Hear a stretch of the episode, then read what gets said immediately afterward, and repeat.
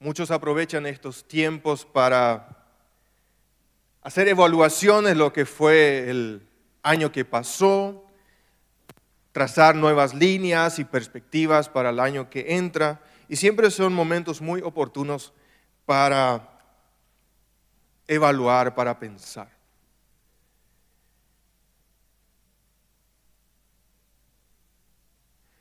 En los años 80, bien al principio de los años 80, el señor Lee Iacocca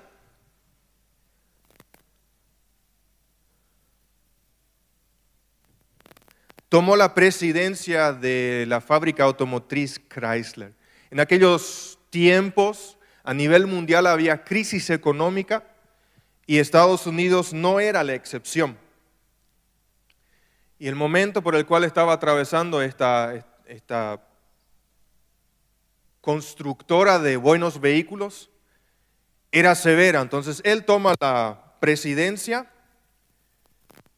y logra sacar de un agujero bastante profundo a la empresa con dos modelos de vehículos, el Caravan y el Plymouth Voyager.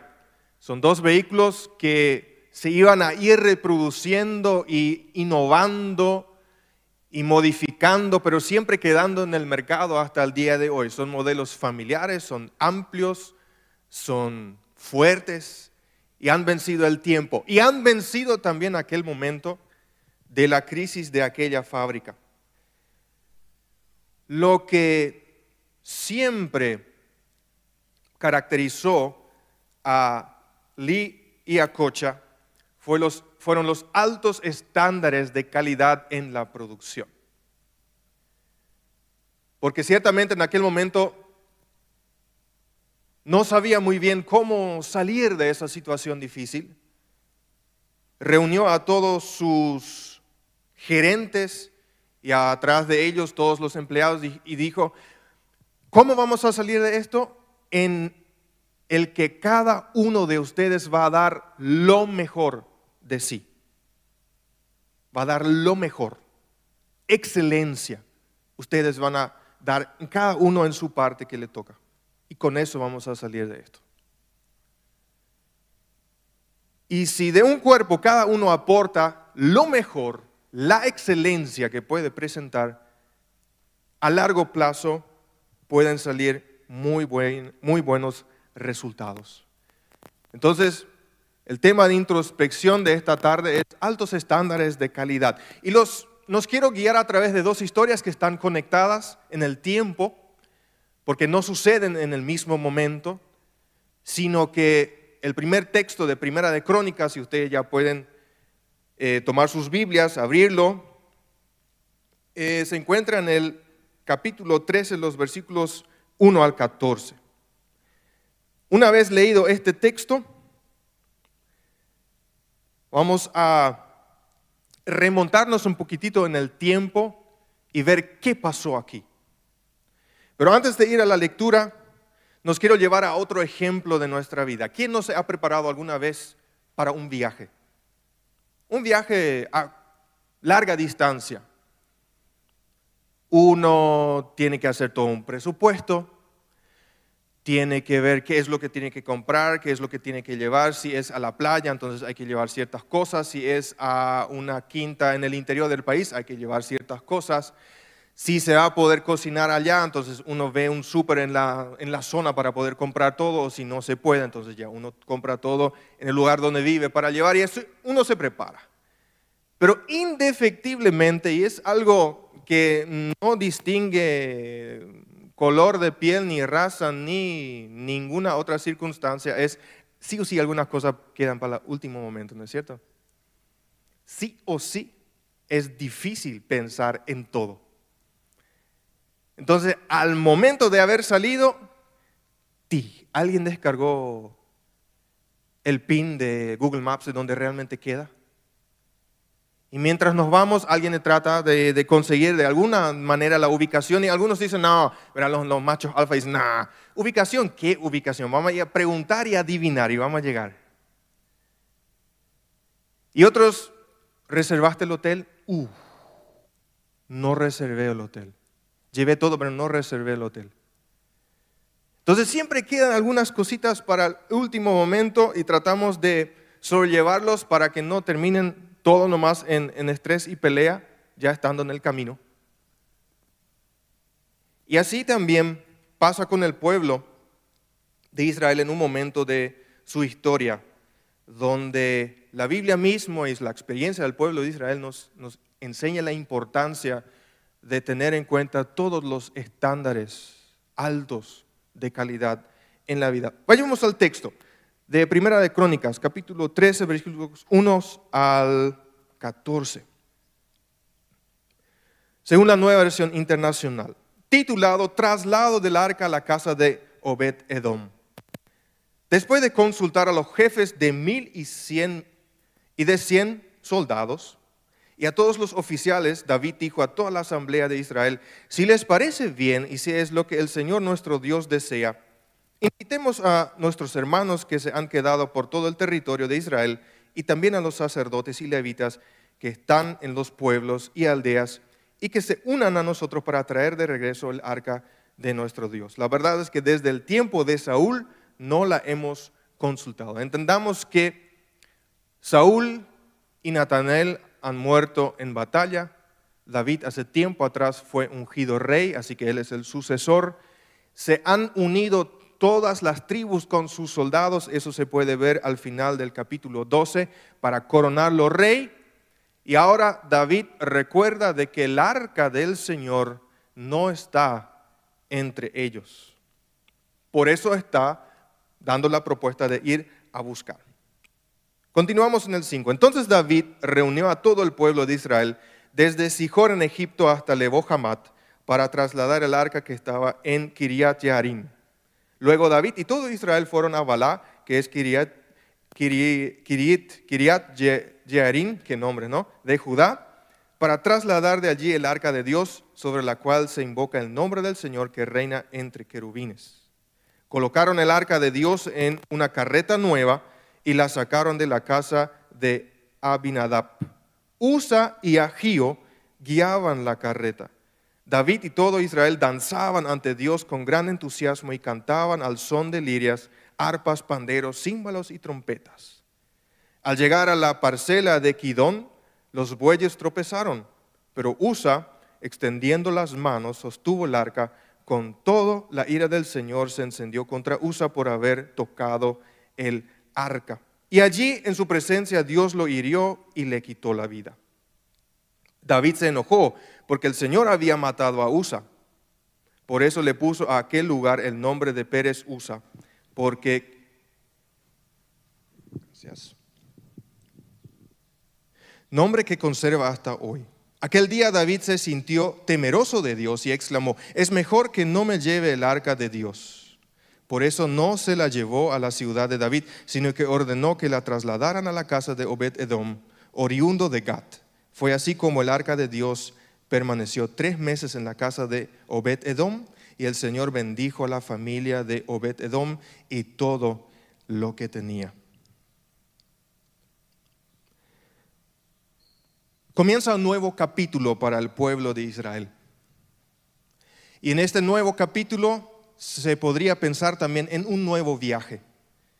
Y en este nuevo viaje me puedo imaginar que David trata de recordar todo aquello que es importante de parte de Dios para su pueblo. Y recuerda al arca. Entonces él propone ir a traerla y obviamente consulta al parecer de la asamblea y a todos les parece una buena idea. Entonces deciden regresarla. Y obviamente el viaje, la ocasión era motivo de mucha fiesta porque el arca del Señor era literalmente la presencia de Dios, la marca de la presencia de Dios en medio del pueblo.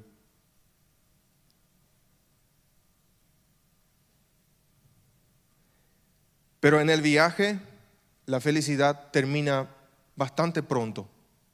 Con una buena acción, USA trata de impedir que el arca, que es una caja de madera en la cual se almacenaban cosas muy importantes como el decálogo, los diez mandamientos y otras cosas muy valiosas, y con una, buena, eh, con una buena intención intenta para que no se caiga del carro nuevo y Dios se enoja, lo hiere a muerte. Y parece que en ese momento toma hace un giro la historia. Y yo al leer este pasaje, en ese momento me pregunto, pero ¿por qué? ¿Por qué? Tenían, tenían buenas intenciones. Estaban de fiesta, estaban regresando al arca del Señor. No se supone que todo eso estaba en torno a lo que se debía hacer. Y la historia de este suceso es, como me gusta pensar a mí, la gotita que colmó el vaso de la paciencia de Dios, porque ya fue la consecuencia de un montón de desobediencias, comenzando 20 años antes, cuando Israel fue derrotado por los filisteos en Ebenezer. La primera batalla de esa gran guerra le costó a Israel más de cuatro mil hombres. Y para animar al ejército mismo de Israel, decidieron traer el arca del pacto, que era un símbolo, como dije hace unos minutos, definitivo de la presencia de Dios en medio del pueblo. Muchas expectativas, mucha adrenalina, mucho entusiasmo por la presencia de Dios en medio del pueblo. Y a través, porque a través de ella habían experimentado ya la poderosa mano de Dios obrando en medio de ellos. Y ahora esperaban obtener la misma victoria, enfrentándose una vez más en contra de los filisteos. Una segunda prueba, un segundo intento. Ahora sí lo iban a conseguir. Y otra vez le corrieron los filisteos. Y esta segunda vuelta fueron más de 30 mil hombres que fueron asesinados en batalla e Israel fue derrotado. Y cuando un mensajero lleva esta noticia al sacerdote Elí, este se asusta, se va para atrás porque estaba sentado en un sillón y como tenía mucho peso ya y de alta edad se desnuca y muere. ¿Qué pasó aquí? ¿Por qué Israel perdió la gloria de Dios. ¿Por qué cuando el arca del pacto llegó al campo de batalla, Dios no ayudó a Israel a vencer sus enemigos? ¿Por qué tuvo que morir Elí, sus hijos? ¿Y por qué el símbolo más sagrado de todo el pueblo de Israel cayó en manos de enemigos? Y para poder entender la línea roja que conecta estas historias y estos pensamientos les quiero llevar a Primera de Samuel. En Primera de Samuel, los primeros dos capítulos nos enseñan una muy, muy valiosa lección, a la cual nos quiero invitar también en esta tarde. Vamos a ir saltando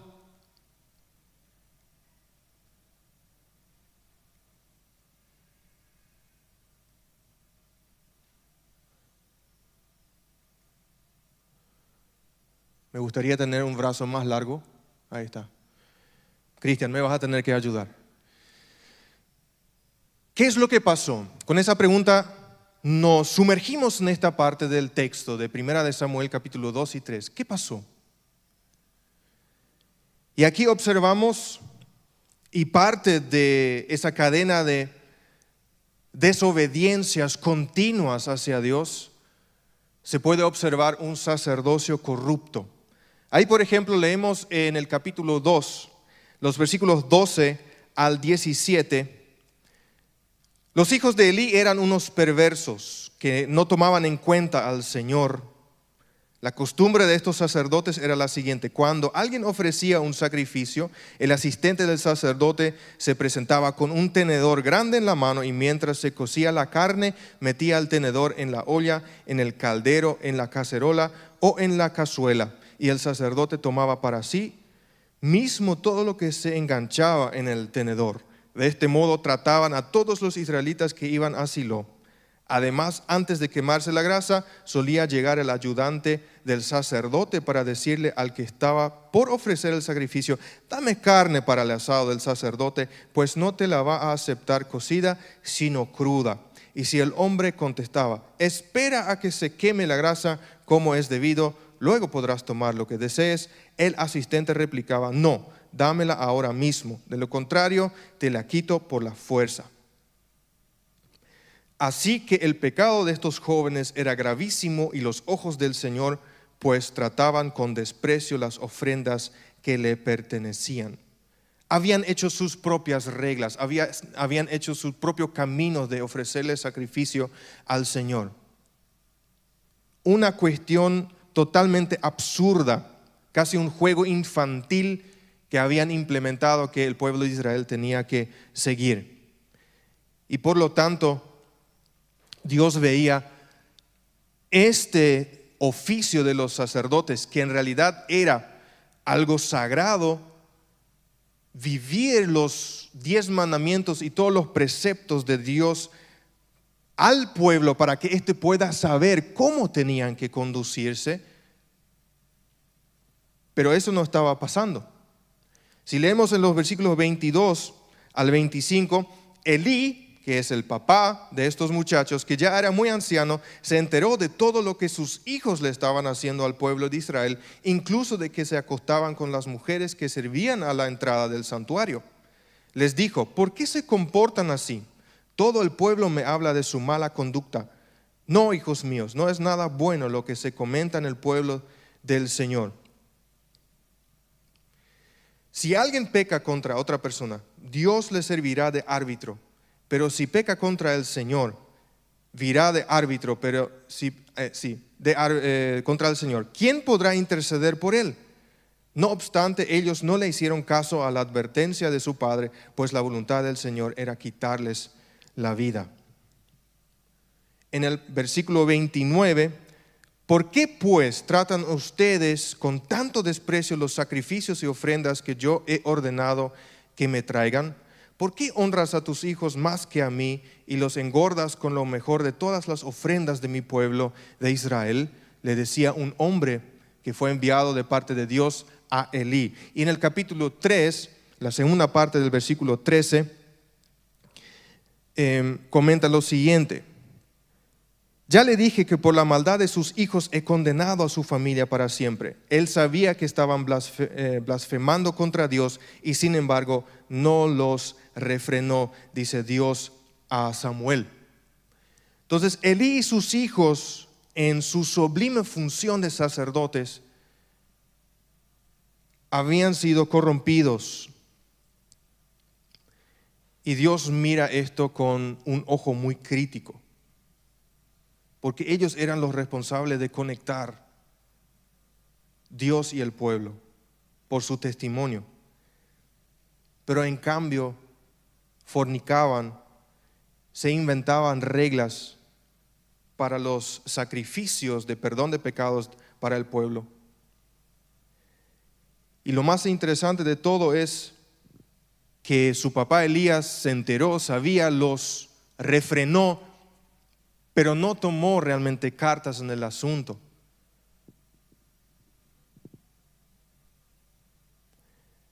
Y me quedé pensando y preguntándome, llegando a esa parte de la introspección en relación a nuestro sacerdocio. Podríamos inclusive comenzar aquí de la iglesia mismo. El sacerdocio aquí, donde como pastores y líderes espirituales tratamos de cumplir con nuestra labor de dirigir a la iglesia, a la Grey. Y es un punto para nosotros pensar. ¿Cómo está esa labor de, de sacerdote nuestro aquí en la iglesia? Luego está la iglesia que es el pueblo, que son los hijos. Pero más allá de eso también podemos trasladar, porque esta esta moneda tiene dos caras y lo podemos aplicar también a nuestras familias, donde cada uno de nosotros tenemos, por medio de la sangre de Jesucristo, sacerdocio propio. Y por ende, también como padres, una gran responsabilidad para con nuestros hijos.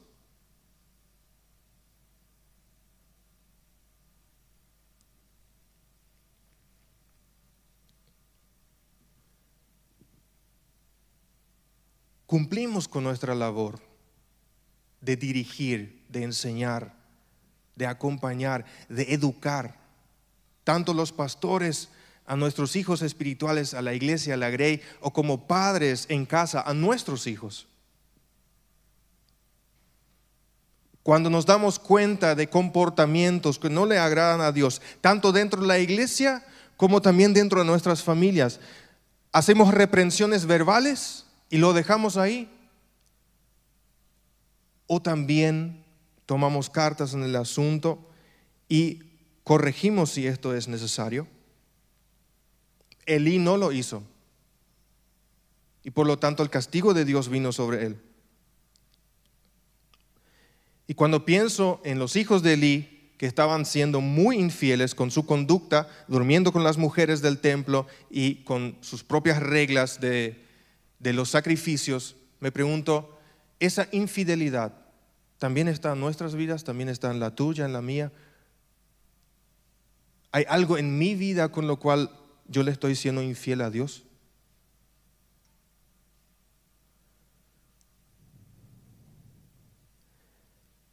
Luego también, a través de esta conducta despreciable del punto número uno, Cristian, si quieres poner el siguiente, por favor, se notaba con mucha claridad el menosprecio hacia Dios, hacia, su tabernáculo y hacia los sacrificios.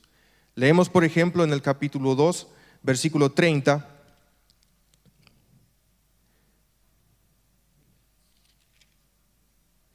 Por cuanto has hecho esto, de ninguna manera permitiré que tus parientes me sirvan, aun cuando yo había prometido que toda tu familia, tanto tus antepasados como tus descendientes, me servirían siempre. Yo, el Señor, Dios de Israel, lo afirmo. Yo honro a los que me honran y humillo a los que me desprecian.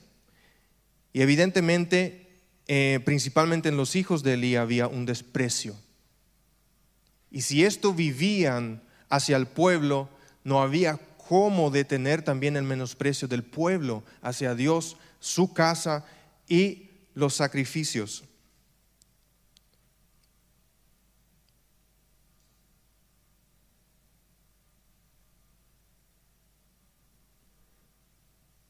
¿Cuál es nuestra perspectiva y percepción hacia Dios, hacia su casa.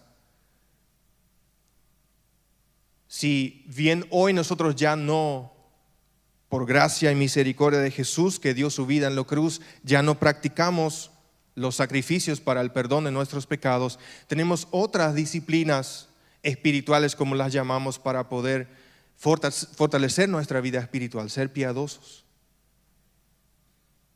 Sí, la lectura de la palabra, la oración, la meditación, el ayuno, el dar, el compartir, el predicar, el tener un tiempo de quietud. Hay tantas cosas que nosotros estamos llamados a hacer para poder fortalecer nuestra vida espiritual.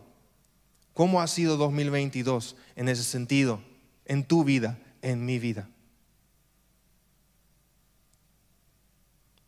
cuáles son decisiones que has tomado para este nuevo año, a mejorar, a modificar, para que realmente en tu lista de prioridades Dios esté en primer lugar, no solamente de boca para afuera, sino también de boca para adentro.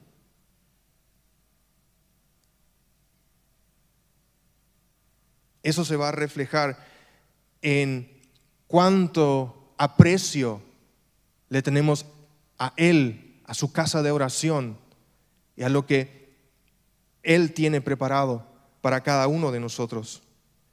Otra característica es el desorden en la familia. Ya con los, con los versículos leídos vimos un cierto desorden en la familia.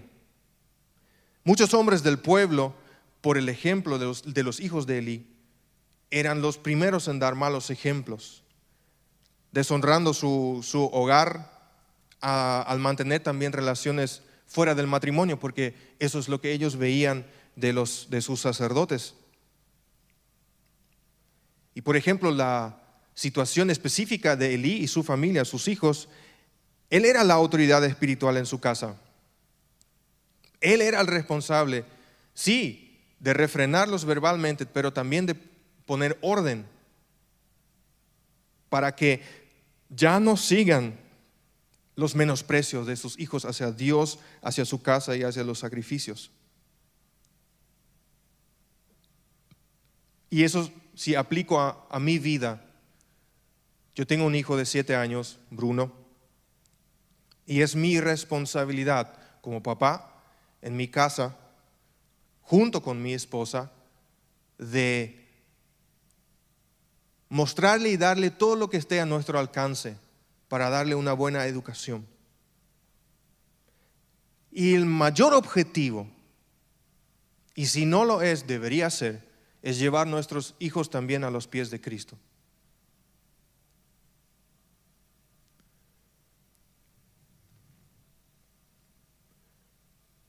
Ahora nos pregunto a, en este caso, más bien los hombres casados, pero también podrían entrar a los hombres que aún no están casados, pero están con la idea de. Porque el matrimonio comienza en realidad mucho antes de poner un anillo por el dedo. Porque la pureza en la mente y en el corazón, el realmente resguardarse, es ya para la futura pareja. Así que les, les voy a incluir a todos. Hacia afuera puede que nuestra fidelidad sea muy, muy auténtica, muy visible hacia, hacia nuestra esposa. Ahora, ¿qué pasaría si haríamos un escaneo de nuestra mente, de nuestros pensamientos, de nuestras fantasías y de nuestros deseos? ¿Qué si nuestra esposa podría leer nuestros pensamientos cuando nosotros miramos a otra mujer?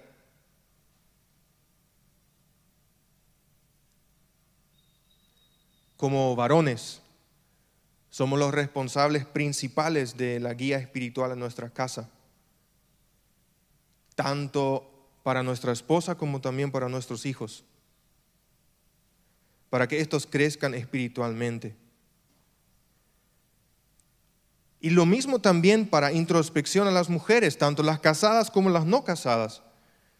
Se les ve caminar junto a su esposo, pero ¿cuánto realmente lo ayudan para que éste se pueda desenvolver como hombre? Dice, sí, no, pero él no es o no hace todo lo necesario para que realmente pueda merecer mi respeto o mi sumisión. Y pregunto, ¿eso te da derecho a tomar las cartas en tus propias manos?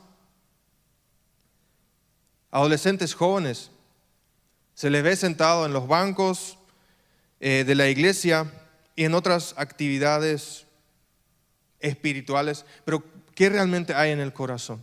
¿Cuáles son sus intenciones reales al acercarse a Dios, al acercarse a su casa? Algunos inclusive están eh, en el seminario estudiando, rompiéndose el lomo, pero cuán puras y reales realmente son las intenciones para con Dios realmente. Y esa respuesta solamente tú puedes darte a ti mismo. Y yo me puedo dar a mí mismo. Muchas veces nosotros como jóvenes nos sentimos eternos. pareciera ser que la muerte es algo muy distante todavía para nosotros. Y que podemos hacer todavía un montón de cosas. Pero dentro de ese sentimiento de que nada malo me va a pasar dentro de mucho tiempo todavía, ahí por los 90, 100 recién me voy a empezar a sentir mal. ¿Cuánto honro a Dios con lo que soy y lo que hago? Y este menosprecio llevó a que el pueblo esté sin ley divina. Por ejemplo, en el capítulo 3, versículo 1, escribe Samuel que en estos tiempos Dios lo estaba levantando como profeta, que todavía era joven, servía al Señor bajo el cuidado de Elí. En esos tiempos no era común oír la palabra del Señor, ni eran frecuentes las visiones. Por eso Dios estaba levantando un profeta que podía realmente proclamar las palabras de Dios al pueblo, porque no se estaba haciendo. Entonces era un pueblo sin ley divina, sin visiones, o sea que palabra de Dios estaba ausente. En otra versión dice, la palabra de Jehová escaseaba en aquellos días. No había visión. Y este es el mismo pueblo que durante mucho tiempo había experimentado la mano poderosa de Dios, de Jehová de los ejércitos, actuar en tantas oportunidades en sus vidas. Que recibió los diez mandamientos y que prometió guardarlas. Pero ahora mismo por haber estar muy lejos, por estar muy lejos de Dios, el consejo de Dios estaba ausente. No había revelación. Eran solo odres viejos, vacíos, llenos de sus propias reglas, pero sin gloria. Se olvidaron de los caminos de Dios, de los, de los estándares altos de calidad que les habían sido enseñados para marcar su camino.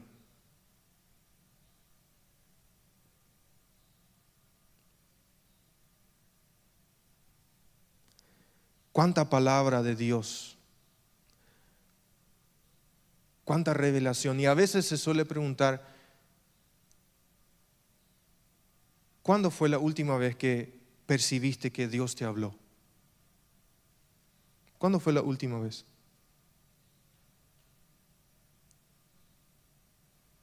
¿Cuántas veces fueron en el 2022? ¿Cuántas veces piensas que va a ser este año?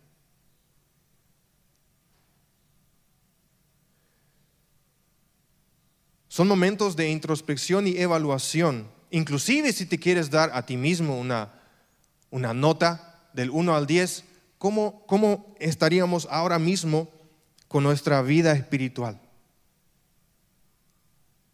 Nos sentimos muy lejos, nos sentimos muy cerca. ¿A dónde nos ponemos? Independientemente de la gracia, porque la gracia siempre nos mantiene cerca. Sin embargo, no es una gracia barata. No es una gracia que da libertinaje, sino es una gracia que necesita ser correspondida. Si tenemos fe en Jesucristo, una fe sin respuesta es una fe muerta, no existe. Así que el momento de mirar hacia adentro y luego de adentro para afuera, hacia las diferentes áreas de nuestra vida, es bueno que podamos pensar en esto. Las cosas que nosotros hacemos para Dios, sea dar un pan a alguien que pide en nuestra, en nuestra puerta, o algún servicio aquí dentro de la iglesia, o siendo jefe de alguna empresa, no importa el lugar que estés, lo que hacemos en el nombre de Dios ¿Lo hacemos realmente para honrarlo? ¿O queremos provocar alguna recompensa por nuestras buenas obras?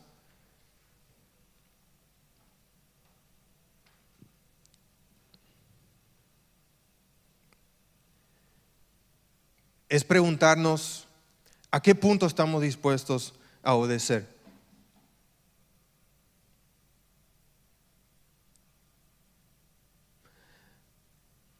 Hay un libro muy hermoso que si algún momento tienen la posibilidad de leerlo, de Max Lucado, que se titula No se trata de mí. No se trata de ti, no se trata de mí. Y para un ego y orgullo muy fuerte dentro de nuestra humanidad, este mensaje no es fácil de tragar. No se trata de ti y no se trata de mí, se trata de Dios. Se trata de la gloria y de la presencia de Dios en tu vida y en mi vida. Eso también contaba para, el pueblo de Israel. Pero de alguna manera se habían desviado de ese principio. Que no nos pase lo mismo. Porque es relativamente fácil volver a caer en eso. ¿Por qué? Porque somos muy lentos para aprender y muy rápidos para olvidar. Y debemos admitir que a menudo nos olvidamos de los altos estándares, de Dios para nuestras vidas.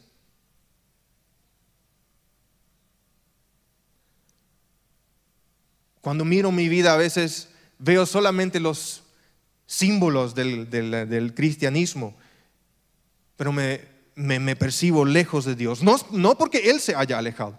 Dios no se aleja. Los que se alejan somos nosotros. Y es importante pensar y evaluar en este preciso momento a qué distancia está cada uno de nosotros. ¿A qué apela? Cumplimos externamente los requisitos, pero adentro quizás reina el desorden, el menosprecio, la, corruptibilidad de nuestro ser.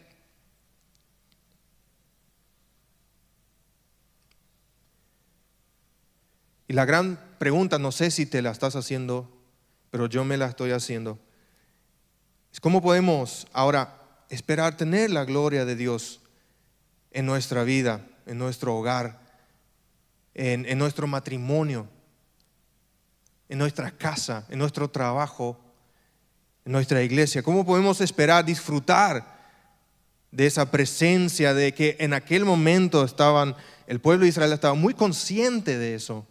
¿Qué es lo que provocaba el arca del Señor en medio de ellos? Podemos acercarnos con entendimiento y conocimiento más a Dios para conocerlo. ¿Qué es lo que Él soñó o pensó cuando te diseñó a ti o cuando me diseñó a mí? Dios soñaba con varones y chicas, hombres y mujeres que hagan conforme a su corazón. Y eso, ¿por qué lo pienso? Porque esas son las palabras que Dios dice al profeta Samuel. Dice, me suscitaré un sacerdote fiel que haga conforme a mi corazón.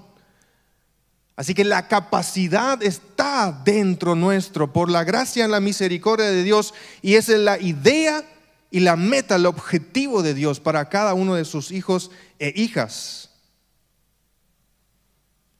Y Samuel fue levantado por Dios. Entonces Israel conoció que Samuel era fiel profeta de Dios y Jehová volvió a aparecer en Silo. Igual como Samuel,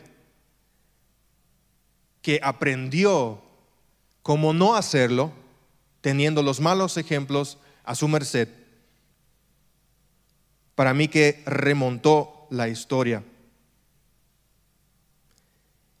Y por medio de eso, por medio de su obediencia y por medio de su respeto, por medio de su aprecio, por medio del orden en su, en su vida y en su casa y en el pueblo, la presencia de Dios volvió en todo su esplendor. La gloria de Dios volvió en todo su esplendor a ese lugar. Y lo va a hacer también en tu vida, en mi vida, en nuestro hogar, en nuestra empresa, en nuestras finanzas, lo va a hacer en nuestra salud. Porque así Él lo promete en su palabra. Y Él no es Dios de variación ni miente. Por lo tanto, es momento oportuno al arrancar un capítulo nuevo también en nuestras vidas, que en este momento estamos todos en el mismo barco que se llama 2023. De pensar nuevamente y volver a los altos estándares de calidad que Dios pide a cada cristiano conforme a su diseño divino y también dejar así el legado a las próximas generaciones. Los altos estándares de calidad en la vida cristiana provocan la, si puedes continuar uno, es que no entró todo en uno. Puedes volver. Provocan la presencia y la gloria de Dios. Esto no es porque por lo que nosotros podamos hacer, sino porque Él lo quiere hacer. No nos confundamos. No es por lo que nosotros podamos hacer, sino por lo que Él quiere hacer. Los altos estándares de calidad en la vida cristiana provocan la presencia y la gloria de Dios. buscando siempre con toda vehemencia que nuestra vida como cristianos, nuestro testimonio no sea corrompido, sino sea santo. Que nuestro aprecio hacia Dios, hacia su casa, hacia los hermanos y hacia las disciplinas espirituales para nuestra vida sean evidentes en todo lugar. Y que desde nuestra casa haya un orden y que la palabra de Dios pueda habitar en nuestras vidas, en nuestras casas, en nuestra iglesia. Que no escasee la palabra de Dios, sino que haya revelación del poder del Espíritu Santo. Cuando haces tu momento devocional, cuando lees la palabra, cuando te tomas un momento de oración, tanto solo con tu pareja, con tus hijos o entre hermanos, con los compañeros de trabajo, que en ese momento la sobrenatural fuerza, potencia de Dios se manifieste en nuestras vidas para este nuevo año. Piénsalo, lleva esto como evaluación, deja que esto realmente pueda entrar hasta lo más profundo de tu ser y que Dios nos ayude en este proceso, porque no es algo que es temporal de hoy, sino esto podría llevar quizás días o semanas, que el Espíritu Santo quebrante a cada uno conforme a la voluntad de Dios y lo que cada uno necesita aprender. Que Dios nos bendiga y nos ayude en esto, porque dependemos de Él. Oremos brevemente. Padre Santo, te damos gracias por tu palabra en esta tarde. Gracias que tú te estás revelando poderosamente a través de cada parte de este servicio, de las canciones, de la dirección, de tu propia palabra, a través de la comunión.